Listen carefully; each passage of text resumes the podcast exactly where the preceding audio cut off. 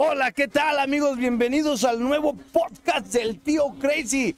Este podcast que está de pelos. Tenemos muchas preguntas que nos han hecho la gente. La verdad ha sido increíble todo el apoyo que hace, que se ha demostrado la gente en las redes sociales hacia, hacia el canal, hacia los torneos, hacia los nuevos proyectos que tenemos en puerta. Es, es, increíble que en cuanto anunciamos el torneo en línea, en dos horas ya estaba lleno, papá. Estaba completamente lleno el torneo en dos horas. Y anunciamos nuevamente el segundo torneo, no duramos una hora y nuevamente estaba lleno. Gracias. Eso significa que vamos por un buen camino, que estamos haciendo las cosas de una manera correcta. Nos han felicitado mucho por estos, por estos nuevos comienzos en, en, línea. Y hoy es el inicio de un nuevo proyecto. Es el podcast de pelos del tío Crazy. Pues a ver, hay que presentarse. Oh, ok, sí es cierto. Voy a presentar a, a, al grupo que tengo el día de hoy, grupo de trabajo que me va a estar apoyando muchísimo. Tenemos eh, aquí al lado de mí es este, yo soy Frank, soy el sobrino del tío Pelos. Yo soy Irving y soy también el sobrino del tío Pelos. Yo soy Daniel, mejor conocido como el APA. El APA, voltea para allá, mi APA. Soy el APA. El APA. Ahí está, el APA que, pues, por, por, el poco espacio que tenemos, nos tiene que dar poquito la, la, la, la, espalda a la cámara. No, pero volteate para allá, mijo, con ganas, para que vea, para que la gente te vea, te, te ubique quién es el APA. ¿Quién es el APA? Sí, para que sepa quién es el, el guapo de la PA. Bien, pues tenemos muchas preguntas que nos ha, nos, ha, nos ha estado haciendo la bandita. Que suelten la primera pregunta para que veamos, para que veamos qué onda. Vamos, vamos a ver con la primera pregunta que está de pelos. ¿Cómo consideras, tío Crazy, que se ha formado y ha ido dando el humor de tu canal y las transmisiones? Nos pregunta Oscar, Oscar Palomino. ¿De dónde nace el humor de las transmisiones? Bien, primero debemos de checar de dónde nace la idea de narrar los duelos. A mí me, a mí me cayó en la punta de la verdura la, la forma en la que narra Konami sus torneos, papá.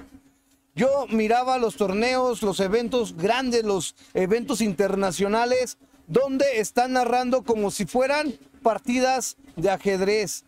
Realmente narraban de la pura verdura, eh, hablando así muy serios. Oye, mira, fíjate que están haciendo esto. Eh, el jugador acaba de hacer esta jugada, muy buena jugada. Eh, nada más. Y se les iba todo el saborcito de lo que nosotros miramos en los duelos. Entonces, ahí por ahí intenté narrar un duelo de ellos mismos. Lo bajé de YouTube, lo copié, lo narré a mi, con un poquito de mi estilo eh, la bandita no le gustó porque nadie, nadie estaba viéndolo en vivo, ¿ok? Bueno, pues llega la pandemia, esta, esta pandemia que nos ha pegado a todos, que nos ha afectado a, muchos, a muchos. Entonces, llega la pandemia y pues nos cierran los locales, ¿verdad? El, el local, el local, la tienda es cerrada. Eh, duramos dos meses dos meses con sin ventas, eh, sin clientes, sin entrada de dinero. Torneo. Sin nada prácticamente.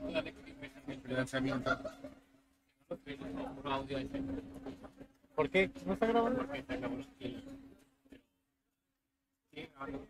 Duramos sin, sin, pues sin varo, sin, ¿qué más dijiste, mijo? Pues sin torneos, ya no hubo nada oficial. Prácticamente la gente que acaba de comprar sus, sus cartones nuevos se quedaron ahí estancados. Entonces la verdad sí fue una pérdida tanto para jugadores como tiendas oficiales. Fue muy difícil para todos. Mucha gente se quedó sin trabajo, papá. Lamentablemente mucha gente se quedó sin trabajo. Eh, fue, fue muy difícil esos momentos de la pandemia donde cierran todo.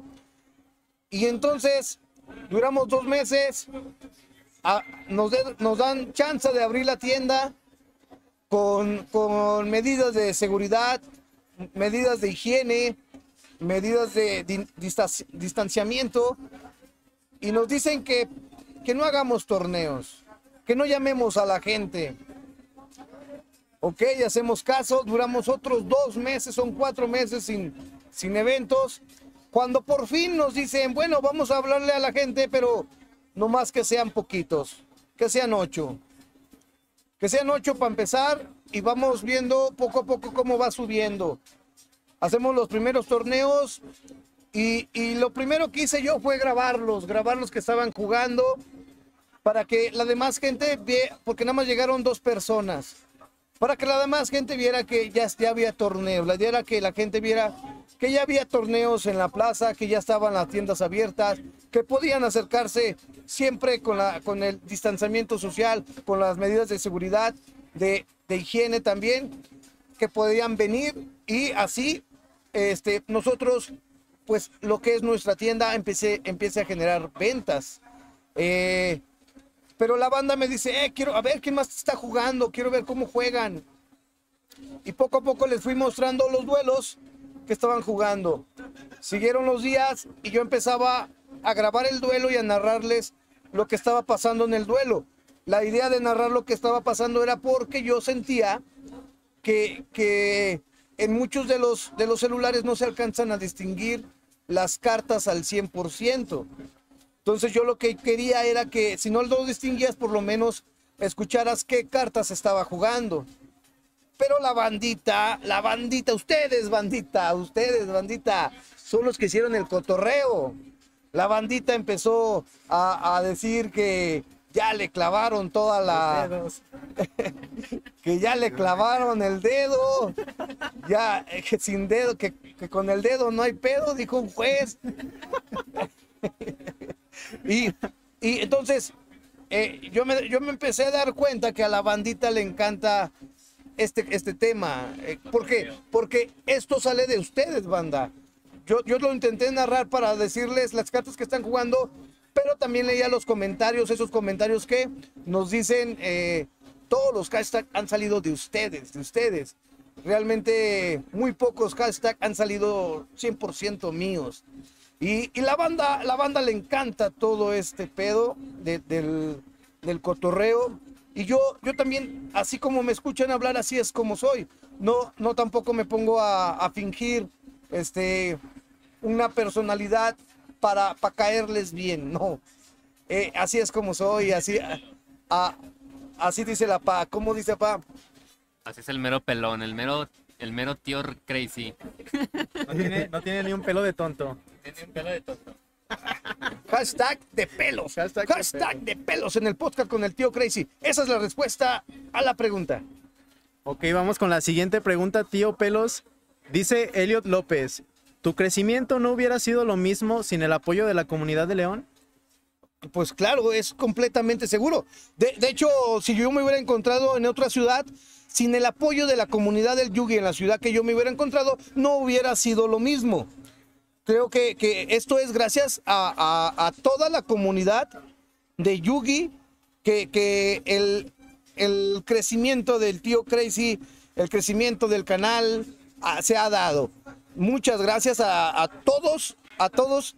Yo cuando, cuando ellos vienen y me dicen, están bien chidos tus canales, le digo, no, cabrón, están bien chidos tus duelos. Lo que pasa que la gente no los puede ver. Gracias a que yo los grabo, ahora sí los ve la gente y se da cuenta de que tus duelos están bien chingones. Y así es la forma en que yo les agradezco a ellos. Eh, la comunidad de, de León, claro que les tengo que agradecer y siempre les voy a estar agradeciendo. Por eso los torneos gratuitos para ellos, por eso el, el trato especial a toda la comunidad del Yugi, porque, porque gracias a todos ellos, a, a como, a su manera de crecer, porque también ellos son competitivos. Ellos son competitivos, e- a ellos les gusta la competencia. E- Ellos salen a competir. De hecho, desde que yo empecé a jugar, se ha notado que sacábamos camiones para salir a competir. Entonces, a- a la comunidad de León le gusta competir y es una comunidad pesadita, ¿eh? De hecho, tenemos aquí en la comunidad al segundo jugador del torneo internacional, no, eh, nacional, del torneo nacional, que es Jair Tadeo. Y mucho, mucha gente de aquí lucha por querer ganarle a Tadeo y eso, y eso es competencia. Y esa competencia los lleva a cre- incrementar su nivel. Eso es muy buen nivel. Por eso los duelos son buenos, porque hay buen nivel. Y claro que sí, ah, no sería nada sin la comunidad de Yugi, de León sobre todo. Porque aquí es donde vivo, porque aquí es donde estoy. Pues ahí está la respuesta para Leister López. Ok, seguimos con la siguiente pregunta por parte de Raúl Gutiérrez Rodríguez. Tío Crazy, tengo dos preguntas para ti. Con todo respeto, que usted, buen amigo que todos, ¿qué hacía antes de entrar al mundo de Yu-Gi-Oh? Primera pregunta. Antes de entrar al mundo de Yu-Gi-Oh, yo era zapatero. Eh, aquí en la ciudad es un tema normal decir so- somos zapateros porque trabajamos en el zapato. Vengo de una tercera generación. De, de una, soy, soy la tercera generación de zapateros de la familia, así que no hay problema, todo está bien. Eh, mi oficio es ese, eh, soy de oficio zapatero, así que no hay problema. Eh, es un buen oficio, es un trabajo noble y un trabajo perreado, está perro este trabajo, porque se trabajan 12 horas bien duras. Y después, esta historia, des- después de ahí no se puede platicar la historia si no está mi hermano, porque gracias a mi hermano ponemos la tienda y, y, y junto con él damos pasos y seguimos avanzando juntos. Eh, aquí están ustedes, si no me dejan mentir, si no, si no avanzo yo, si no avanza él, no avanza nadie.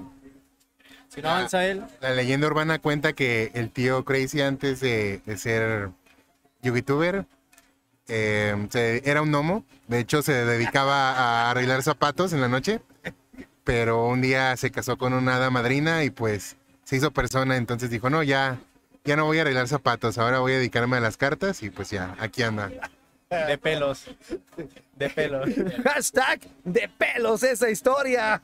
De pelos con esa preguntita. Ahí va, la siguiente por parte de Raúl dice, ¿cuál fue su primera transmisión en vivo y quiénes jugaron esa vez? Saludos y bendiciones desde Juárez, Chiapas. ¿Cuál, cuál fue la primera transmisión en vivo? No, tengo, un, tengo muchas este, transmisiones. La, la, la primera, ¿Se refieren al primer duelo grabado? Supongo que el primer al primer duelo. grabado, me, se, creo que se refiere, ¿no? Primera transmisión como... Aquí dice la primera transmisión en vivo. Bueno, mira, la primera transmisión tiene mucho tiempo que pasó, ya ni recuerdo. Ah, fue hace como cuatro años. La verdad no recuerdo, fue en el 2016. Dos- fue en el 2016 la primera transmisión. No recuerdo exactamente este qué, qué estaba transmitiendo. Lo, como, como tenía aquí, creo que estaba haciendo eh, la primera transmisión, eh, nada más algo yo, donde estoy hablando sobre eh, los temas que vienen del Yugi, que es sobre la los unboxing, la Yugi News, sí, o sea, temas normales, no, no eran duelos todavía. En los duelos los empecé a grabar dos años después. ¿Y recuerdas cuál fue el primer duelo? No, no, no porque recuerdo. Hay que recordar que cuando Oscar inició, yo de hecho me acuerdo que él estaba jugando Yu-Gi-Oh! Pro y probaba los decks ahí en Yu-Gi-Oh! Pro para grabar jugadas o combos y subirlos a su canal. Entonces yo siempre le preguntaba que por qué no se grababa y decía que no, que le daba pena salir en la cámara. Entonces este, ya después como que agarró confianza y ya empezó ahí a, a mostrarse con ustedes. Ya que dijeron, esa calva sí la sobo, como que ya agarró ahí confianza y pues ya aquí, aquí anda con ustedes. Como que se agarró las greñas y, Sí. y dijo, ahí voy. Ahí voy, Sí, aquí sí, soy. de aquí soy. Exacto. Y bueno, vamos con la siguiente pregunta por parte de Sujeto Ramírez. Dice, tío Crazy, me gustaría preguntarle sobre cómo Yugi ha impactado en su vida. Sería interesante saberlo. ¿Cómo, Yugi impacta en la vida? Mira, antes de, eso, te digo, yo era zapatero y entonces tú, tengo un accidente, un asalto, do- donde me lesionan la mano, la mano izquierda. Eh, de hecho, estos, estos tres dedos los tengo completamente dormidos, no los puedo, no siento, eh, y los tengo, no, no los muevo al 100%, los tengo dormidos. Ojo ahí porque los gnomos nada más tienen tres dedos, entonces los otros son falsos. Ojo. Ahí. Eh, ojo, ojo al tema. Con, con el dedo no hay pedo. Entonces, después de esa lesión, este, a mi hermano le mamaba todo este del Yugi, del tema de las cartas, y él es el que me induce a, a jugar Yu-Gi-Oh! Y entonces, yo como no podía trabajar porque tenía la mano desmadrada, tenía la mano completamente tronada, eh, lo, empiezo a acompañar a, a las placitas, que es donde no, no había tiendas todavía tan grandes para hacer este, este tema. Estamos hablando de hace más de casi, casi 20 años de eso que pasó. A ver, explícanos, porque hay gente que no es de aquí, entonces no conoce algunos términos. ¿Qué viene siendo una placita? ¿Es un centro comercial? Ah, ¿Es un tianguis? ¿Es un...? ¿Qué, Eh, qué- qué es una placita? La, la placita es este es un tianguis en la, en la calle donde se pone carpas a vender. Pero en la calle, en la calle. Ah, ah, Se ponen sus carpas, salen a vender eh, sus puestecitos y hay mero. Entonces echaban duelos así en la calle En el suelo. y el que le llegara la corriente y se llevaba las cartas, pues era el Sí, que perdía. Era sí. como Game Loss. Era Game Loss. Era- Ah, exacto, exacto. Así, así era el tema. Y entonces ahí, ahí jugábamos. ah, Ahí jugábamos. Con cartas piratas, la mayoría de todos eran cartas piratas. Y de hecho, la, la- mi primera baraja que compro es la de la de Yugi, donde está de portada el, el, el paladino, güey. El paladín. La, que sería como la segunda o tercera, creo. Que sería el paladín. Y entonces, con esas mismas cartas, pero en japonés, pues, jugábamos. Muchos efectos inventados y la mamada. Que, que era normal, que era normal. Y pues pega, desde ahí empieza a pegarme, porque yo, cuando regreso a trabajar a, la fábrica, ya mi mente ya estaba en las cartas, ya estaba pensando en combos, en cómo mejorar la estrategia, en cómo empezar a jugar. Entonces, entonces ya, ya, ya no, ya no, ya mi mente ya no estaba en las, eh, en lo que era el zapato, pues. Ya empezaba a cambiar hacia la, hacia lo que son los, las estrategias de cartas. Poco a poco, este, nos vamos, nos vamos enterando de que ya empiezan a, empiezan a abrir tiendas, empezamos a ir a competir, nos, nos ponen una arrastrada, nos dan para llevar, porque pues, así es, así se va empezando. Empiezas a sentar en el pastel. Te empiezas a sentar en el pastel, Empiezas con carita de galleta. y a comer, eh, te- no más bien te empiezas a sentar y te, te empieza a comer el pastel bien a gusto, porque no sabes dónde te sentaste. y muchas veces te sentabas en el pastel y comías bien a gusto porque no sabías qué estabas comiendo. Bueno, pues ahí empieza a cambiar todo, porque ya con el tema de querer, de querer poner una tienda era, pero poner una tienda no está tan chido, o sí está tan chido. Bueno, pues igual y le calamos una, un mes y vemos que pega, pues le seguimos. Si vemos que no pega, pues tenem- tengo mi oficio y tengo mi trabajo, no pasa nada. Si no pega, tengo mi deck competitivo. Mi deck meta. Sí, ya pa- para ese entonces ya, tenía, ya éramos, teníamos deck meta, ya, ya habíamos jugado mucho tiempo, ya teníamos mucho cartón. No, pa- pasó mucho tiempo, pasaron qué, 10, 10 12 años de eso, de desde que inicié a que puse la tienda. Entonces, Pasaron tres generaciones de Yu-Gi-Oh! pasaron en generaciones los, de Yu-Gi-Oh! Los péndulos. Mm, no. Y todavía no. Estaban empezando los péndulos. De hecho, péndulos, estaba, estaban, estaban anunciando péndulos cuando se abre la tienda. Y todavía no me banean al Dante. Y todavía no banean al Dante. Todavía no prohíben la agüita. Todavía no prohíben la agüita. Sí, todo esto fue gracias a que mi hermano me, me, me- me- me acomodó las cartas para poder jugar. Y poco a poco la mentalidad ha cambiado demasiado de cómo, de cómo se, se, vive en una fábrica de zapatos a cómo, a cómo se vive aquí. Es muy, muy diferente. Son dos mundos completamente diferentes. Y este mundo está más chido, más relajado, más sin estrés, más sin presión. Me encanta este cotorreo. Yo empecé hace alrededor de siete años, seis años más o menos. Este, igual en- entré y me dieron yogur hasta para llevar. Estaba jugando un deck de Blue Eyes. Estaba jugando un deck Blue Eyes de puras vainillas. Y me metí a un torneo aquí con Don Miguel en Morlo. Y la verdad sí me dieron hasta para llevar. Este, y desde ese momento fue cuando como que me adentré más al juego y decidí, decidí acompañado de, de mis primos y de mis amigos empezar a invertirle y pues poco a poco fui armando un poco un deck más, más competitivo. Hasta llegar al Pepe y después me lo banearon, pero pues ahí está el Pepe. De, de hecho, todavía recuerdo cuando Irving llega, aquí Irving que está con nosotros, y Irving llega a jugar, un niño así chiquito, Todavía recuerdo cuando llega con nosotros a jugar y que gana su primer torneo, él no lo podía creer, estaba llorando de emoción, Irving. Irving, ¿te acuerdas de esa vez que ganaste tu primer torneo? Estaba jugando, creo que era deck de Crystal Beast o un deck de cristal. Este, sí, estaba, no era tan niño, ya, ya estaba en mi adolescencia, pero pues eh, había gente pues ya que sobrepasaba los 25 años, como dicen, así que los de hashtag Magic este, viven con su mamá, tienen 40 años y un gato. El gato es importantísimo, no lo olviden. Fundamental el gato. Este, entonces pues me tocaba encontrarme gente muy grande y pues yo tenía unos 14, 15 años y pues ganar un torneo local con un deck que te gusta porque pues son animalitos y están bonitos, pues sí, es, es algo, una experiencia yo creo que jamás en la vida la llegas a olvidar, sobre todo en, esa edad donde lo que te gusta es divertirte y, y no piensas tanto en, en ganar, pero al final que la suerte te favorezca y sobre todo que la gente no conozca tus cartas y no saben los efectos y al final crees que les estás haciendo trampa porque resulta que creen que las cartas tienen un efecto pues demasiado pasado de lanza. Eh, por eso siempre leen las cartas, no solo las suyas, sino también las de otras personas. Eh, pues ya, fue una experiencia maravillosa, así fue como me inicié aquí en el, en el, Yugi y pues ya. Ahí, ahí, quedó mi historia de, de cuando era adolescente, casi, casi niño todavía, pero ya. Sí, yo, yo me acuerdo que yo entré cuando todavía estaba la tienda de Dragon Card, ¿te acuerdas? De aquella donde se ahogó una persona. ¿Una?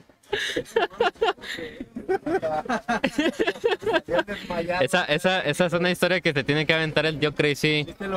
De ese, de ese lugar. Las leyendas urbanas. Este, pero bueno, yo entré, yo me acuerdo que entré como por ahí del 2008 más o menos. Yo tenía como unos nueve años. Y me acuerdo que aquí por el centro de León hay una tienda sobre la sí sobre la sobre la el donde está es el mero centro de León y es una dulcería. La Madero. La Madero. Y era la dulcería que creo que todavía está no este ahí compré mi primer deck del del Jaden donde venía el Necroshade y que de hecho ese me, me hace burla Irving porque ese deck venía polimerización pero no traía ninguna fusión Dejen, su hashtag polimerización sin fusión. Y pues ya, yo me acuerdo que esa vez compré mi deck y un chavo me dijo, no, pues en la plaza juegan yugis. Y me acuerdo que todavía yo venía y, la tienda que estaba aquí en la plaza era la de Don Miguel, la de Morlo. Y estaban jugando, jugaban allá arriba, en la parte de arriba de aquí de la plaza. Y pues ahí entré y mi primer torneo fue contra Irving, mi primer match. Traía yo cartas prohibidas y de todas formas Irving pues me ganó. y pues ya, esa fue mi, introducción al Yugi más o menos. Bueno, pues ahí está la respuesta. Vamos a, vámonos a la otra preguntita, a ver qué otra pregunta nos tienen. Nos dice Víctor Franco, ¿de qué manera debe ser el yogur? ¿De qué marca debe ser el yogur para los chamacos? ¿Qué marca le pondría? Es, es Yoplay, claro. A, ver, déjame, déjame, le digo al niño que me pase el bote. Ya, ya no está el bote de yogur. Ahí está el, el... Yoplay, si estás haciendo esto, patrocínanos. Sí, Yoplay, no, te doy un chingo de publicidad, güey. Yoplay, no mames. Yoplay, no está. A ver, pásame al niño, pinche niño. Chambero.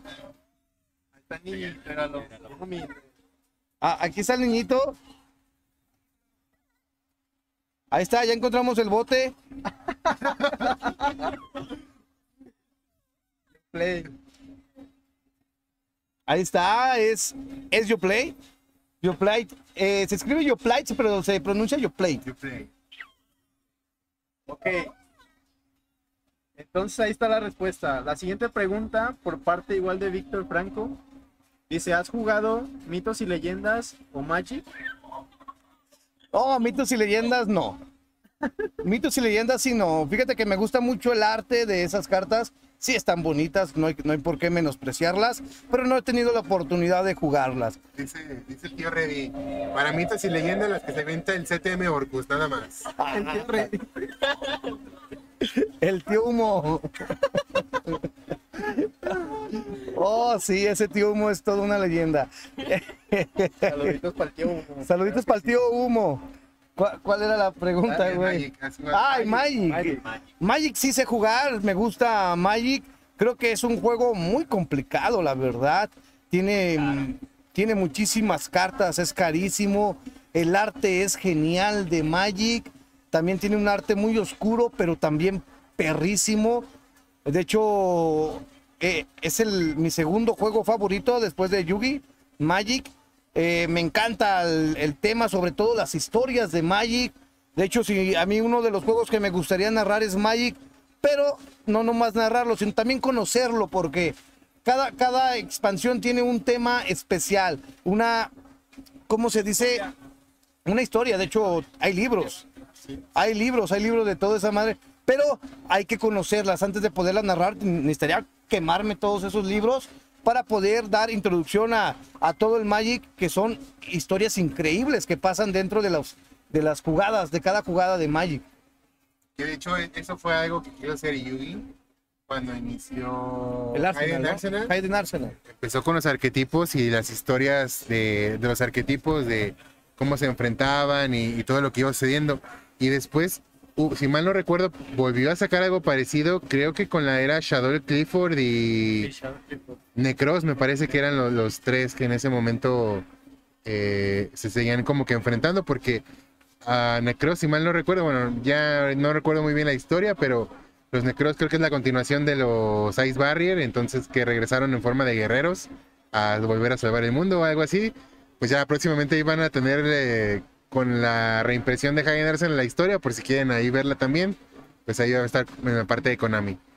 Pero como que no le quiso, no le pegó mucho a Konami y ya después de ahí ya no quiso continuar eso de las historias y se lo dejó mejor a Magic.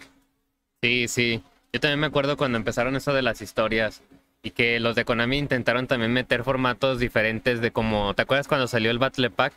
Que el formato era con draft, que tenías que comprar tu cajita y elegir de, las, de lo que te iba saliendo de tus sobrecitos y armar tu deck.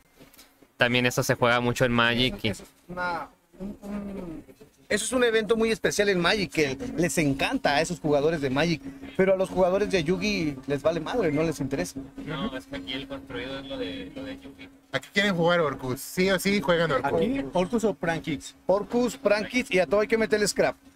A todo hay que meterles. ok, pasamos Si- a, siguiente la, pregunta. a la última preguntita de Víctor Franco que anda, anda con todo, ¿eh? Tío, ¿eres pariente de Krillin? Saluditos desde Guerrero. Saluditos, Víctor. Krillin es un monje, ¿no? ¿De dónde? Del, de qué? es de Dragon Ball. Sí, pero, Es un... pero no, de, de er- er- Shaolin, ¿no? Un monje Shaolin. Es, es el primo del avatar, de la leyenda Es el primo del avatar de la leyenda de, de Ang. templo del aire. Sí, sí, no, yo más soy, soy como de ma- más, más pariente del John Shin, güey, que Del Quan Chin. del Quan Chin. Pelón de Brazers. del pelón de Bracer, güey, que, que de, de este Krillin, güey. Es que no sé nada de artes marciales, así que, pero para clavar sí soy muy bueno, por eso, por eso, por ese lado Por sí. Puede ser que sí. No, si tienen dudas lo comprobamos, ¿eh? no hay problema. Una prueba de sangre. ok, vamos con la siguiente pregunta para el tío Crazy. Dice, por parte de Iván G. Palomino, ¿cuánto tiempo le queda al dragón en el meta antes de que lo baneen? No, a Dragón le queda mucho tiempo. Mira, Dragón es una carta que le da ansiedad solo a los más a los más débiles, por decirlo, por decirlo sencillo, porque mira, eh, es, no es una carta que sea imposible de pasar. Tenemos demasiadas cartas que se lo pueden quitar, que no las quieras incluir en tu deck es diferente, pero que, que sí, es, sí existen. De hecho, a mí se me hace una tontería jugar dragón porque te quema dos espacios en el extra deck y tres espacios en el main, tres ladrillos que pesan demasiado cuando te salen. Por eso a mí se me hace como que no mames, está bien pesado jugar dragón. O sea, si lo sacas, este, qué bueno. Si no, mames, si te sale, si te sale el ladrillo en la mano, el ojo rojos o el mago o la pura la pura magia que solo te va a dejar hacer la convocación de dragón, eh, no es tan bueno. La verdad no es tan bueno. Entonces yo creo que a Dragón para que lo, lo toquen, si, si es que le se presionan a Konami, yo creo que le queda un año todavía. También, yo también pienso que Dragón es una carta que está bien planteada, o sea, porque te genera mucho brick. Sí es una carta fuerte, pero te genera al mismo tiempo mucho, mucho brick en el deck. Entonces, como que ahí se va más o menos balanceando. Tiene sus pros y sus contras jugar. Lo único que sí nos, lo único que sí se tiene que ir sí o sí son todas las floodgates que tienen patas. O sea, el sexal que no te deja jugar, el calamities, todo eso son los, son las que sí prohíben sí o sí. Pero cartones como el dragón que nada más niegan una y que además tienes que descartar para negar, yo lo veo también muy complicado que lo, que lo, que lo prohíban. WhatsApp. Y aparte es, es un mago oscuro, cabrón. No mames. Que está vendiendo durísimo. Eso que trae abajo no es su cola, dicen. Eh, lo, lo que trae abajo no es su cola, ¿eh? No es su cola. No, en su cola. Eh, eh, eso, ya, eso ya lo comprobó mucha gente. Se- segu- siguiente pregunta. Ok, por parte de Enrique Alonso González Mesa, dice, excelente iniciativa, tío. Mi pregunta es, ¿cuándo le va a jugar la revancha al niño chambero? Pinche niño chambero, güey, no mames. Ya ni me digas. Luego juega meta el perro, güey, no. No, déjame armar un buen deck. Es que le armé el deck al güey y ya, ya ni me quiere hablar. Ya juega meta, ya es que juega el meta y ya no te hablan. no me hablan. Es el tío Reddy. Le armé el deck y ya ni me lo pagó. Ya, ya ni me lo pagó. Pinche tío humo. Yo creo que pronto, eh. Yo creo que pronto se viene la revancha contra el niño. Pero sí, me tengo que equipar porque ese día sí me dio duro, duro y tendido. Hasta me arrimó a mi botecito de Google, desgraciado. O sea, sí. play. vamos a la siguiente pregunta. Pregunta la misma persona, una pregunta que creo que ya la hemos tocado. Dice, ¿cómo es que decide poner una tienda de Yugi? Creo que es Ah. relacionada con la pregunta pasada de tu pasado, pero si quieres agregar algo más. No, pues nada más se nos, se nos abrió la oportunidad. Eh, la idea fue de mi hermano, completamente de mi hermano. ¿Qué onda? Que si ponemos una tienda de, de Yugi, y yo le dije, este, ¿crees que jale? Pues si no jala, tienes trabajo, no pasa nada. Este, le calamos unas, unos meses, le calamos unos meses, empezó a pegar, empezó a pegar, empezó a pegar. Y pues ya se- nos quedamos en la Se quedó ahí. Sí, la, la idea fue de mi hermano, completamente de mi hermano. Ok, la siguiente pregunta por parte de Mauricio Toribio. ¿Cuándo se rindió con su pelo, tío Crazy? Fue cuando yo tenía 14 años, eso fue desde hace 14, de hace mucho tiempo. Eh, yo no tengo pelo desde los 14 años. A mí me gustó el, el estilo, sobre todo porque, miren, tengo, tengo unas entradas muy grandes, muy grandes. No soy calvo, pero tengo unas entradas muy grandes, muy grandes, eh, que, que eran, eran burla, eh, que pinche frentota, que frente de bocho, que, que del cine, que las entradas del cine y sabe qué mamada. Era, era, era mucho, mucho cotorreo sobre eso, que, que a mí no me pegaba, o sea, pues era parte del cotorreo. Que era parte del cotorreo. Pero yo, el pelo sí lo tenía hasta acá arriba, entonces sí, sí se me miraba así muy, muy, muy, muy, me miraba muy nerd, muy nerd con pelo. Y al momento que me lo corto, me siento que me veo muy fresco, este, con más personalidad, más macho, muy meta. Y dije, este es lo mío. Y me quedo sin pelo. Y, y tomé, seguí tomando la decisión de no, no dejármelo crecer. Me lo corto por ahí, por si preguntan, me lo corto por ahí de cada, cada tercer día, más o menos.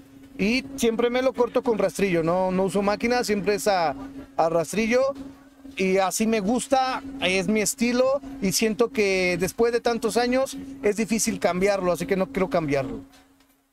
Y ahí está la respuesta. Ahora la siguiente dice Felipe López, mejores micas para el juego. Dice Felipe López, mejores micas para el juego. Ah, Aguanta, dice, dice la paga que papá.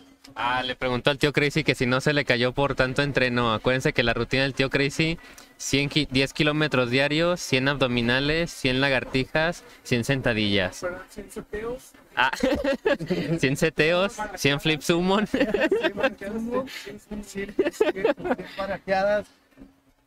Sin sumo. Ah, otra vez la pregunta, mijo. Este, la pregunta de Felipe López, mejores micas para el juego. Las Dragon Shield, las Dragon Shield eh, son creo que las mejorcitas. Me encanta el- el- la textura de Dragon Shield, sobre todo las, las micas este, que son ma- mate, las mate. las Dragon Shield son las mejorcitas. Eh, ¿Para ti cuáles son? Para mí las mejores son las Dragon Shield. Para ti, Eh, bueno, yo, yo ahí tengo un punto de vista un poco diferente.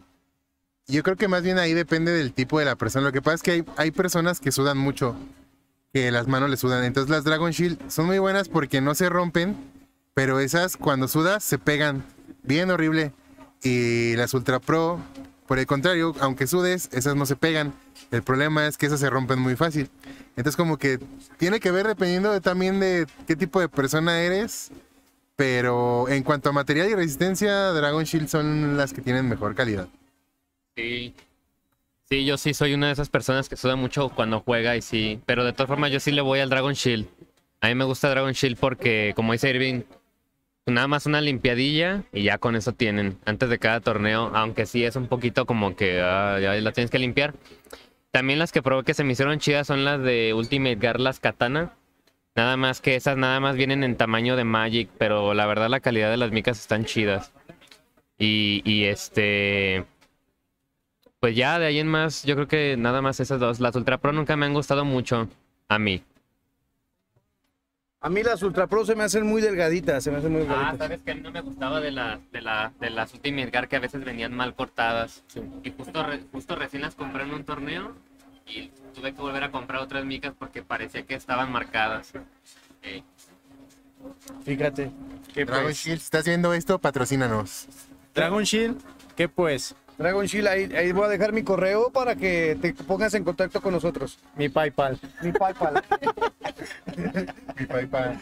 Aquí viene un comentario algo interesante de Carlos Arjona Ramos. Dice, tío Crazy, ¿cómo nace la idea de los perros tramposos? ¿Salieron de unas chelas o cómo? Saliendo de unas chelas. Eh, no, Perros Tramposos nace, nace la idea en una plática eh, con otro, con, un jugador que se llama Alejandro Guerrero. Él, estamos platicando de, no mames, este güey me hizo trampa. Y de hecho fue el furro eh, que le hace trampa. O sea, estaban jugando y le hace trampa. Y le digo, no mames, es que debes de estar bien al tiro con esas jugadas y todo eso. Y dice, es que tú deberías de hacer unos videos para, para, de, de- de esas, de, esas, de esas jugadas. Le digo, pero ¿cómo, cómo vas a estar haciendo videos de, para exhibir a las personas? No, no, no, no es lo mío estar exhibiendo a las personas. Dice, bueno, mira, ah, hazlo como si fuera eh, de cotorreo, pues. Le digo, a ver, co- como que me está latiendo la idea, ¿eh? A ver, vamos a ver. Ya me diste la idea, déjate la Eh, de- nada más déjame, vamos a pulirla. Y entonces empezamos a platicar un poquito más y empezamos a ver que a poco voy a llegar así como que, co- como los de Badabun, que son los de Exhibiendo Infieles. Amigos, están haciendo trampa. Amigos, lo están haciendo trampa. A ver, puedo ver tú de. Y dije, no, es que así no puedo, así no pueden ser las cosas. Digo, a ver, vamos a revisar. Entonces empezamos a revisar el video y, y estuvimos checando en qué, en qué forma le hizo trampa. Entonces yo me voy a, a, a su humilde casa, a todos ustedes su humilde casa, me voy a su humilde casa y entonces empiezo, empiezo a, a comprarme unas buenas caguamas para refrescar la memoria y sigo. Y sigo, entonces yo sigo. Eh, me empiezo a tomar las caguamas, empiezo a, a darle vueltas a la idea, a darle vueltas a la idea y, y se me ocurre de repente decir, este, pues sí, voy a hacer la de exhibiendo tramposos en lugar de exhibiendo infieles. Le digo, pero no, como que exhibiendo no me gusta la frase porque se va a pensar que le estoy copiando, aunque, o sea, le estoy copiando el nombre, no, no el tema. Digo, bueno, este, pues, a capturando tramposos, no, tampoco. Este, bueno, pues, pues es que pues, son unos perros tramposos, ¿qué puedo hacer? Ah, pues perros tramposos, ahí quedó. Y queda perros tramposos después de unas tres caguamas que estaba dándole vueltas. Así que queda la idea. Hago un pequeño video para para anunciar el- el- lo que se viene, perros tramposos. pero saco, obviamente no estaba, la idea no era exhibir a nadie. Saco ahí, salen dos personas en el video, este, como saludando, pero una de esas personas me habla y me dice que, ¿qué onda? Que por qué lo estoy sacando en el video. ¿Por qué le estoy diciendo que es un perro tramposo? Y yo le digo, no, aguanta, apenas es el, es, el- es como el comercial, el tráiler de lo que se viene. No, no es, no es tú, no es que tú seas el perro tramposo. Digo, te puse en la, en parte del video porque me gusta la forma en que hiciste tu saludo. Digo, pero no para nada porque tú vas a ser el perro tramposo, ni porque te voy a exhibir como tal. Le digo, no, lo que yo busco de perros tramposos es buscar o encontrar las jugadas mal hechas para después presentarlas en el canal y aprender de ellas. Me dice, bueno, vamos a ver, porque le digo, dame la oportunidad de hacer el primer video para que veas cómo queda. Si, si sientes que te estás ofendiendo por eso, pues, pues te, quito, te quito, quito tu imagen del video. Dice, a ver, paro, pues dale. Y hago el primer video, a la gente le encanta, le mama el video y se, se viene después todo el cotorreo de perros tramposos. Entonces estuvo, estuvo increíble, perros tramposos, pero la idea nace gracias a un jugador que se llama Alejandro Guerrero y después de tres caguamas le dimos la, la vuelta a esa idea para pulirla, para pulirla. Nice, nice. Dice Octavio Valencia. Menciona los 100 mejores éxitos de la señora de la comida.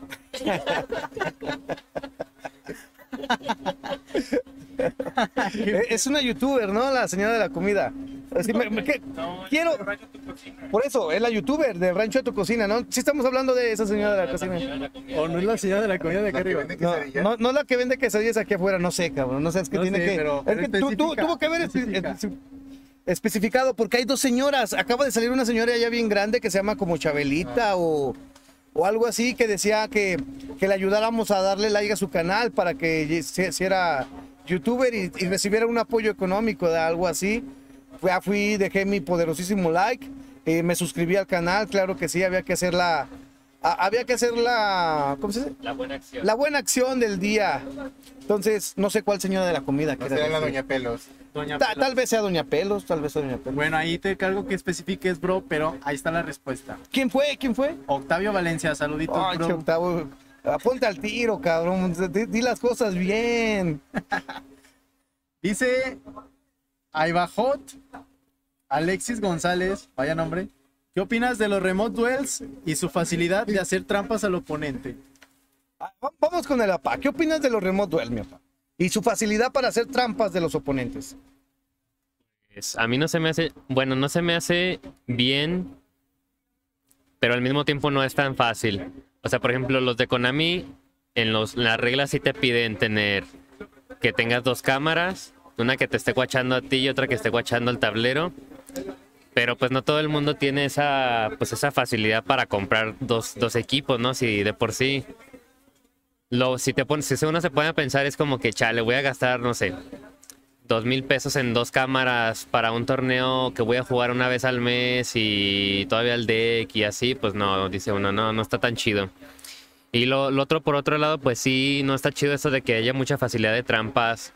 No nomás por que se jalen la dencoseca de abajo de la mesa, sino que pues también pueden meter proxies, también pueden meter cosas que no se ven hacia la larga, o sea, dobles micas, hacer las cartas pesadas, meter doble, dos cartas en una misma mica para que se vaya para arriba, o sea, hay un montón de posibilidades que pueden hacer.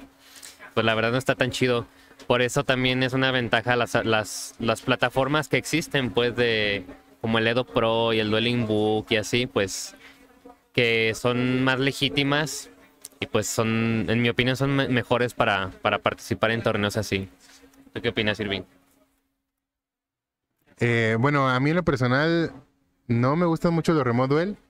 Siento que es un juego, o más bien se tomó como una medida desesperada para tratar de mantener el juego en la sana distancia. Y pues yo, bueno, en lo personal no, no, no me gusta mucho. Hay muchas complicaciones. Para empezar, pues si te falla el internet, ahí ya prácticamente ya perdiste. Te pueden hacer trampa y no te das cuenta. O eh, bueno, y trampa de muchas maneras, no no nada más así como, como ya lo han hecho y ya se ha grabado incluso en video. Eh, tiene también algunas cosas buenas, como por ejemplo el simple hecho de que juegas en tu casa, no tienes la presión de salir, de gastar, de viajar. Ah, Hay pero gente ya no se puede que... jugar encuerado, ¿eh? Ya lo puso Konami como regla. Ah, Eso ah, Sí, bueno, pónganse calzones aunque sea. ¿Quién fue este? Ah, ¿Cómo se llama, güey? El de. eh, Ah, se me fue el nombre, güey. Este, Sí, que salió en cuer- salió encuerado. Salió en calzones, güey. Que le dicen el chiquitín. Exacto. No, no. No, Saito no. Ah, se me fue el nombre. Sotomayor, güey. Sotomayor. Lintus Sotomayor, sí. Sale, sale en calzones Lintus Sotomayor. Saludos para mi buen amigo Lintus Sotomayor, que sale en calzones, sí. Gracias a él, Konami anuncia que ya no pueden salir este, en calzones. Tienen que salir vestidos para hacer el duelo. Bueno, bueno, ¿qué opino del, de los remote duel? Mira, lo que acaba de decir el APA es algo cierto. Dos cámaras. Lo que acaba de decir Irving es muy cierto. Internet bueno. Mijo, estamos en Latinoamérica, eso no existe, papá, por Dios. Ninguna de las dos puede ser posible. Eh, en toda Latinoamérica es, es complicadísimo. Un buen internet. Si tenemos un internet de 5 megas, estamos en la gloria. La mayoría tiene internet de 2 megas, es lo que te venden, pero lo que te entregan es uno y, cacho. Entonces, está complicado en Latinoamérica ese tema. Dos cámaras, güey, apenas sacaron para la primera y, la, y muchos de ellos lo graban con el celular. Apenas compraron sus Apenas compraron el deck. Completaron el deck. Apenas ac- acaban de comprar sus Ash comunes y quieren todavía que tengan cámara. Sí, es lo que dice Diego. ¿Compras las cámaras o compras el deck? o compra las cámaras o compras el deck. Y todavía un buen equipo para poder conectar las Y cámaras. todo buen equipo para conectar cámaras y hacer. Güey. Y luego, y luego los quieren con pantalones. No mames, Konami. Con ropa. No digas mamá. Y los quieres con ropa, cabrón. No, hombre. e- Es, es, es difícil. La, la verdad, la, la situación en toda Latinoamérica no es. No todos tenemos esa, esa, esa facilidad de conseguir eso, así que son muy pocos los que lo pueden hacer y esos pocos pues son los que están jugando. Y la facilidad para hacer trampa a mí a mí, yo, yo lo he dicho, a mí se me hace una pendejada lo que es Konami. Lo que, lo que dijo Konami de poder hacer esos remote duel.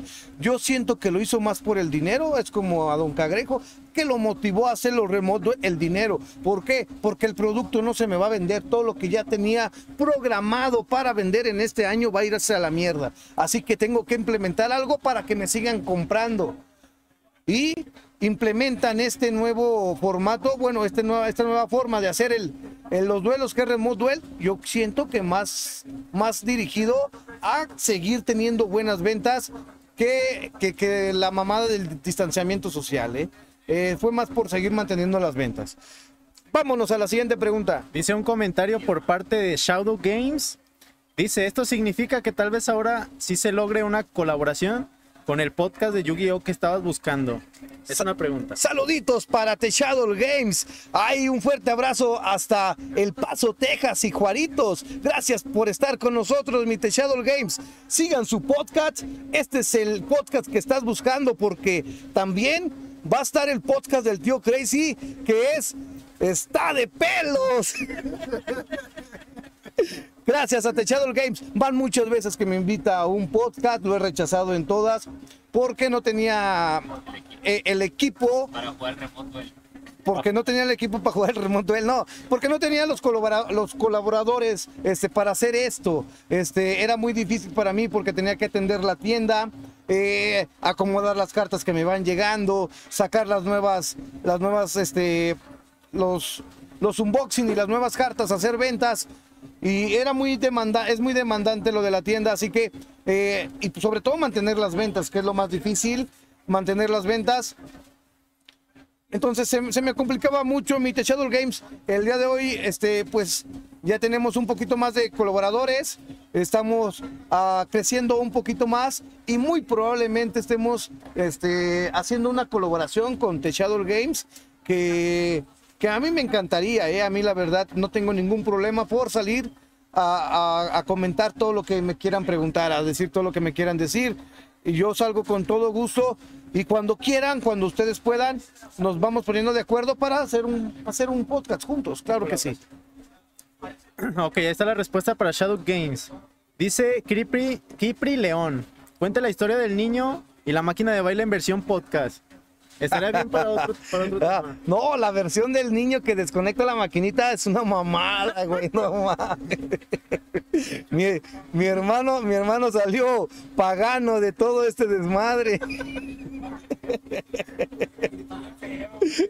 Vino y le gritaron bien feo a mi hermano, por tu niño, cuida a tu niño, pinche irresponsable, chinguen a su madre todo. El CTM todo. CTM, todos. Se fue, se fue la chica echando madre. Pero es, una, es un tema más largo, hay que hablarlo desde...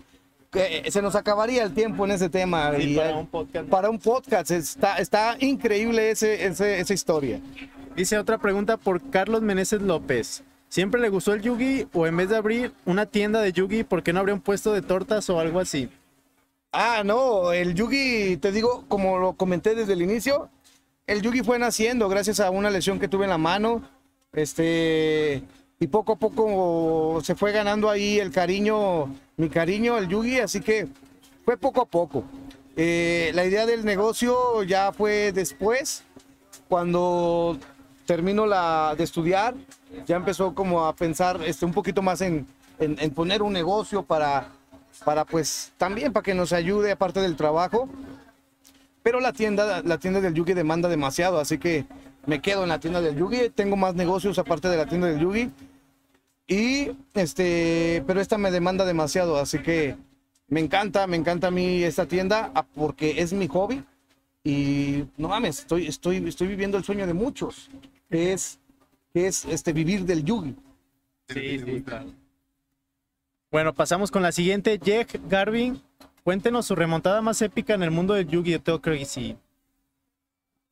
No, la, la remontada más épica pues fue hace muchos años cuando estábamos compitiendo en el WAT, eh, que siempre jugábamos contra Rulo, el buen Rulo Bates y su, y su hermano este, Adrián, Adrián Mora. Él, ellos, ellos este, eran el top meta y mi hermano y yo éramos también el top meta. Así que siempre estábamos compitiendo en las finales, ellos contra nosotros, y siempre estábamos peleando. Semana tras semana era eh, ganaban ellos o ganábamos nosotros. Siempre, siempre era así por muchos años, por mucho tiempo. Así que en, en ese tiempo contra Rulo Bikes, este, donde, donde me convoca al soldado del furor negro, me, me pega doble, me hace doble ataque, me deja con muy poquitos puntos de vida. Yo con. Yo, yo sin cartas en mano. Robo y robo al virus, a la tribu infección virus, recupero mi, mi ¿cómo se llama? Mi serpiente de la, del cementerio, eh, me, me vuelo al, al, al soldado que prácticamente ya no tenía nada, Rulo Bikes, bajo pego, o sea, bajo pego, cedo turno, no le sale nada, me cede turno y pues le termino, le, termino ganando después de romperle al, al poderosísimo que en ese momento era muy, muy difícil de quitarse al, al buen soldado, al buen soldado. Pero todos tenemos una historia como estas. ¿Cuál es tu historia, mi querido Elapa? Yo que recuerde, no fue como un comeback, pero sí fue como que mi duelo más gratificante en un regio de Querétaro. Quedé top 8 porque estaba jugando Orcus. y en aquel momento se jugaba la, night- la ¿cómo se llama? El, el Orochi. Y me tocó jugar contra un chico que se llama Chinos, que es uno de los mejores jugadores de aquí de, de México. Y pues hice la, el Orochi como tres veces y en ninguna se me fue ningún Orcus. Y entonces cuando robé el arpa, pues ya hice todo mi combo. Y el chino me dijo, no manches, como que no se te fue ni un Orcus en las ocho veces que hiciste, bueno, en las tres veces que hiciste el Orochi. Y ya con eso, con eso pude hacer mi jugada y gané y quedé top 8 en ese, en ese regio. La vez de, la, de las Trickstar, que te hicieron barajear. Pues es que yo en general no, no podría decir como uno en específico, ya que para mí los duelos más representativos o icónicos siempre es la última ronda antes del top de cualquier evento, en la que prácticamente tienes que ganarla o quedas fuera. Y yo afortunadamente, bueno, si mal no recuerdo, me han tocado cinco veces pasar, que han sido en YCS y en cuatro continentales para pasar a top, donde la última ronda pues sí la tenía que, que ganar. Y pues afortunadamente sí las logré rescatar y no, no, no me quedé fuera. Eh, y mucha gente pues sí, bueno, yo me pongo a- en el lugar de las otras personas a las que le gané y pues sí se ha de sentir como que feo que pues nada más por, por ese simple duelo, pues, prácticamente todo tu fin de semana ya se perdió, ¿no? Entonces cualquier tipo de, ronda así, eh, pues para mí ha sido muy, muy, muy icónica. Yo, yo lo que sí les puedo aconsejar, porque eso fue una experiencia personal mía de mi primer continental, es que aunque empiecen el torneo y pierdan las dos primeras rondas, sigan jugando, porque yo así empecé, mi primer top, eh, la ronda 1 la gané, la ronda 2 la perdí, la ronda 3 la volví a perder. Y desde ahí prácticamente nada más es mentalidad de decir, ya de aquí en adelante no voy a perder. Y así me aventé, fueron och- eh, ocho rondas o nueve rondas, no, no recuerdo. Pero el chiste es que las otras cinco rondas, si mal no recuerdo, esas ya no las perdí. Y pues pasé a top. Entonces, pues nunca se desanimen y siempre sigan jugando. historias que hay que contar. Hay un buen de historias que, con- que contar de viajes a los regios, de viajes a los... ¿Te acuerdas aquel regio de Acapulco que terminó a las 12 y hay un montón? hay un buen de historias que, tenemos que contar en ese podcast. Hay que hacer un podcast especial de anécdotas de viajes también. Como cuando al gordo se le queda su camioneta. Cosas así. Y bueno, complementando la historia de, de este Oscar, que mencionó uno de nuestros amigos más cercanos, eh, este Rulo, saludos Rulo. Eh, yo creo que si Rulo estuviera jugando todavía en esta era, a cada rato saldrían perros tramposos porque hacía demasiadas chambas. De hecho, hay un duelo que siempre que me acuerdo me da muchísima risa. Estaba con él jugando una final de, de un torneo de aquí local. Y él estaba jugando un deck de zombies, de sincros, y yo no recuerdo que estaba jugando, pero el caso es que yo tenía bien controlado el juego y él estaba pensando qué hacer y no sabía qué hacer, entonces como que de la desesperación eh, agarró y dijo, a ver qué tienes en tu extra, y agarró mi extra deck y lo vio y le digo, oye, ¿qué pedo no puedes ver mi extra? Y me dice, ah, perdón, perdón, y ya me lo regresa, pero ah, de repente salía con ese tipo de cosas que, que de verdad, siempre que me acuerdo me da muchísima risa. Vaya, vaya dato chambeador. perturbador. Pues yo la remontada más épica que conozco, bueno, que recuerdo, ¿Qué te ha pasado? fue cuando jugaba Dracopal, allá en la época del Cosmo, donde el Cosmo estaba a todo lo que da y bien carísimo, muchas naves de 2000 varos. Y me acuerdo en un torneo local, en una UDS, que gané la final, que de hecho estaba una carta del jugador Cosmo, que era mi rival, creo que era de San Juan de los Lagos, no recuerdo bien de dónde era el, el chavo, porque no lo conocía. Este, ya me tenía prácticamente, me limpió campo, me limpió péndulos, pero yo tenía todo mi arsenal en, en mi eh, este de péndulos. Entonces, yo solamente estaba al robo, el chavo tenía una destroyer y un splinter, el número 5 de los Cosmos, la que destruye este magia o trampa. Y recuerdo que ya sabes, robé un Joker, robé Joker, bajé Joker, fui por Chango, Chango me trajo otra escala y ya hice péndulo y lo hice carnitas al compa. Entonces la verdad, ese, ese robo sí estuvo bien épico y con ese, ese robo gané el UDS de aquí de local. Lo mandaste a la chatarrería como los trenes del tío Crazy. Y ya de ahí, ya de ahí se te banearon al chango, pobre chango. y al Joker. Pero estuvo bien épico. Demasiadas historias por contar, ¿eh? Dice Miguel de la Rosa, queremos la historia del año 1 de Lady Papá. La, la historia de Lady Papada, bueno, es que Lady Papada lo conocemos desde niño, cabrón. Es, es su hermano, más bien, no, no podemos contar la historia de Lady Papada sin su hermano Juan, güey. Eh, Ju- Juanito, su hermano, también es, es, es Juanito Chambas Locas, ¿eh? No mames, ese Juanito es todo un dios de las chambas. Eh, Él, para que veas, es, el maestro, el máster de máster, porque sí tiene demasiadas chambas contadas y por haber. En un mundialito le, le hace la chamba a todos y se gana el mundialito. La misma chamba se las aplicó a todos, a todos. Y, y todo el- cuando se dan cuenta, ya después de que entregan los premios, se dan cuenta de la chamba y dice, oye, cabrón, no podías hacer esto. Y dice, pues nadie dijo nada. Chambero Co- descarado. como nadie dijo nada, ahí les va lo- la que hace niños y, y gana el torneo, le dan sus premios, sus cartas de 30 mil varos y todo, y tú, es, es- tan, tan, tan carísimas esas cartas ahorita. Y Lady Papada, pues él lo trae, Juanito lo, Juanito lo trae desde niño, lo empieza a pulir él, él- él, de hecho, todo el estilo es de él, lo empieza a estar puliendo, lo, lo empieza a foguear desde muy niño. Y Lady Papada por eso también es bueno, porque está muy fogueado, tiene muchos años jugando Lady Papada. Papada. Y es- pero es el estilo de este Juan, ¿eh? El alter es el estilo de Juan. Juan siempre ha jugado este, muy calmado, entonces es el mismo estilo. Tienen el mismo estilo para jugar. Raramente los ves jugando combo, eh, a ellos. Raramente los ves jugando combo. Pero sí, un saludo, un saludo para mi amigo Juan Mosqueda y para, para Fabián Mosqueda. que hay falta Antonio, Antonio Mosqueda, el, el menor de los Mosqueda, que su mamá le quemó las cartas porque eran del diablo. Ah, no mames. Toda una historia también esa, la quemada de cartas. Todo bien épico. Ahí está el resumen de la historia de, de Lady Papada. Dice Víctor Kubrick, esperando con ansias a la mamá del Wences como invitada sorpresa. ¡Qué verga! Un, saladito- un saludo para el buen, el buen Wenceslao, que ya no viene, ya se, Se murió. se, se apartó de la banda. Bueno, no, no de la banda del Yugi, ojo. Se apartó de la banda de Crazy Monkey, nada más.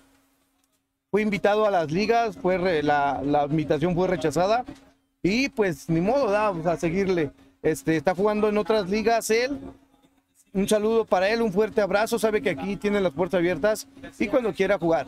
Su jefecita nació en un en vivo, este, ese cotorreo. De repente yo estaba mirando la jugada y quise mandar saludo pensando que era un saludo clásico, un- una, una bendición de las que tanto piden. Y de repente dice, este, saluditos para, es que decía así, empezaba así el, el- el- el- texto, el comentario, saluditos para, y dije, pues va a ser un saludo normal, ¿verdad? Y entonces en el en vivo digo, saluditos para la mamá del Güences. ¿Qué pedo? De repente. Sí, de repente la mamá del Güences y estaba jugando Güences y Güences dice, qué verga, hasta se paró, dijo, no mamen, ¿qué pasó ahí? Y sí, fue, fue, por eso, por eso también eh, le- la reacción le gustó a la gente porque fue completamente de sorpresa y por eso siguen con la misma, con la misma, ¿cómo se llama? Con el mismo mame de la jefecita del Güences. Y por último dice Cristian Acosta, hagan una entrevista a CTM Orcus y que nos explique cómo convertó, cómo, cómo pasó a convertirse en leyenda. La, la- la entrevista ya existe, está en el canal de YouTube. Pasen al canal de YouTube, suscríbanse, comenten, denle like. Y sobre todo, recomiéndanos con tus amigos para que más gente nos llegue a ver, porque la entrevista ya está, ya existe. Después de un mes de lo que pasó, CTM Orcus nos regala la entrevista, lo entrevistamos, platicamos con él, nos habla y nos habla bien de qué fue lo que pasó, por qué lo hizo y, y- y también se, se pide disculpas de que no lo vuelve a hacer.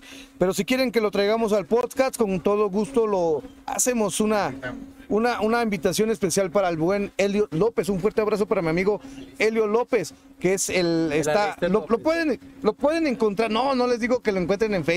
Porque no, me lo van a... El hate es increíble en, en Facebook. Así que... CTM Orcus. Sí, ahí deje- lo dejamos en CTM Orcus, que es el CTM más violento de todos, porque, porque en todos, en todos, se hizo muy famoso, en todo México. De hecho, cuando hicimos el torneo, el gran torneo de, Crazy Monkey Car Championship, el primer Crazy Monkey Car Championship, mucha gente quería venir a conocer a CTM Orcus para decirle en su cara, chingas a tu madre. No es mamada, no es mamada. se tomaban la foto y luego le decían que, que chingazo, madre. Y, el, y, pues ETM Orcu lo tomaba con todo el humor y cariño de la gente. Mucha gente le decía, con cariño se lo decían, ¿no? Sí, como la dame, güey. Como la dame. Sí, se lo decían con cariño. Sí, la, la verdad, eh, fue increíble el gran torneo, me gustó muchísimo porque mucha gente quería venir a conocer a los jugadores, que querían venir a conocer al tío Crazy, tomaron muchísimas fotos con el tío Crazy. Eh, fue increíble todo ese gran muestra, muestra de cariño para, para mí y para todos los jugadores. Lo que sí, lo único que no me gustó del torneo es que no todos los jugadores de León pudieron inscribirse, ya que estuvieron esperando eh, hasta el mero día para inscribirse. Pero lamentablemente el cupo se llenó porque teníamos un cierto, cierto límite por lo de la pandemia. Así que, así que se, se llena de inmediato con toda la gente que está fuera de la ciudad. Y, y cuando hago el anuncio, toda la gente de León quiere inscribirse y ya no podía, ya no podía meterlos. Entonces eso fue lo que pasó con la gente de León, que, que, no pudo inscribirse todos. Eso mismo nos pasó con los torneos en, en línea, que también luego luego se llenó el cupo y hubo un montón de gente que no, que no alcanzó lugar. Pero pues también la idea de volver a hacer más constantemente torneos para que todo el mundo pueda, pueda participar. Y por último, saluditos a Gran Penry Sullivan, que estuvo ahí comentando algunos, este, respondiendo algunos comentarios y ahí como siempre apoyando a la bandita. Y a Jesús Joel, que nos dice que pongan la fecha para el evento del tío, para estar al pendiente. Y así nos dejen ir por las jainas. Ah, fecha para el siguiente evento, para el siguiente Yo evento. para el siguiente evento. Eh, septiembre, 30 de septiembre por ahí. No es 30 de septiembre, es por esa fecha más o menos. Va a ser los últimos de septiembre o principios de octubre. Estamos viendo si es sabadito o, domi- o domingo para quemarlo completo todo el sábado, todo el domingo. Eh, pero este torneo tenemos pensado ahí meterle ahí un, un, buen, un buen premio, como sería un, un PlayStation 5, ¿eh? Algo pe- perro y pesado. Nada de que su... Su, play, su, ¿cómo? Su, su Game Boy, no. Game Boy. No, Game Boy, no, mames. Eh, eh, Xbox, güey, su Xbox Series, no, güey, un pinche PlayStation 5, de los bonitos, de esos blancos, de, los refris. No, es el refri es el Xbox, ¿no? Kaiba.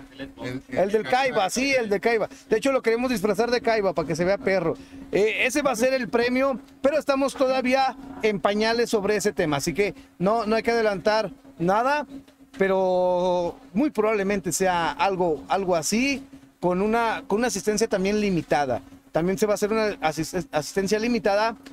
Vamos a intentar ampliar la asistencia lo más que podamos, pero también va a haber un límite, no va a haber que eh, todos los que puedan llegar. Para que estén al pendiente y cuando se haga el anuncio y si quieres ir, este, te vayas escribiendo y ya después vayas pidiendo permiso. Primero te escribes, ya después pides permiso. ¿Por qué? Porque si después pides permiso, te esperas a que primero te den el permiso, vas a valer madre, carnal. No, no vas a alcanzar lugar, güey. Me- eh, Después, mejor pedir perdón que pedir permiso. Y con eso finalizamos, tío Pelos. Hay que despedir el podcast. Bueno, antes de despedir el podcast, queremos pues primero darle las gracias aquí al equipo de Crazy Monkey, de todos nosotros.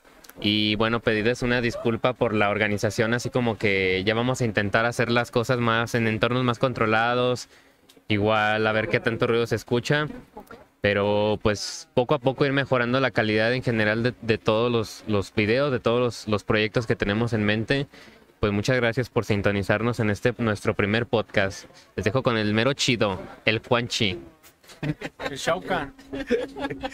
No, pues primero que se despidan los, la- todo mi equipo que nos está apoyando, que se despida Irving, que se despida a Frank, lo que le tengan que decir a, a- a mandarle saludos a, lo- a los que los ellos le quieren mandar saludos, agradecer a quien le tengan que agradecer y decir lo que sientan, que salga de su ronco pecho, que es lo que le quieren decir al público.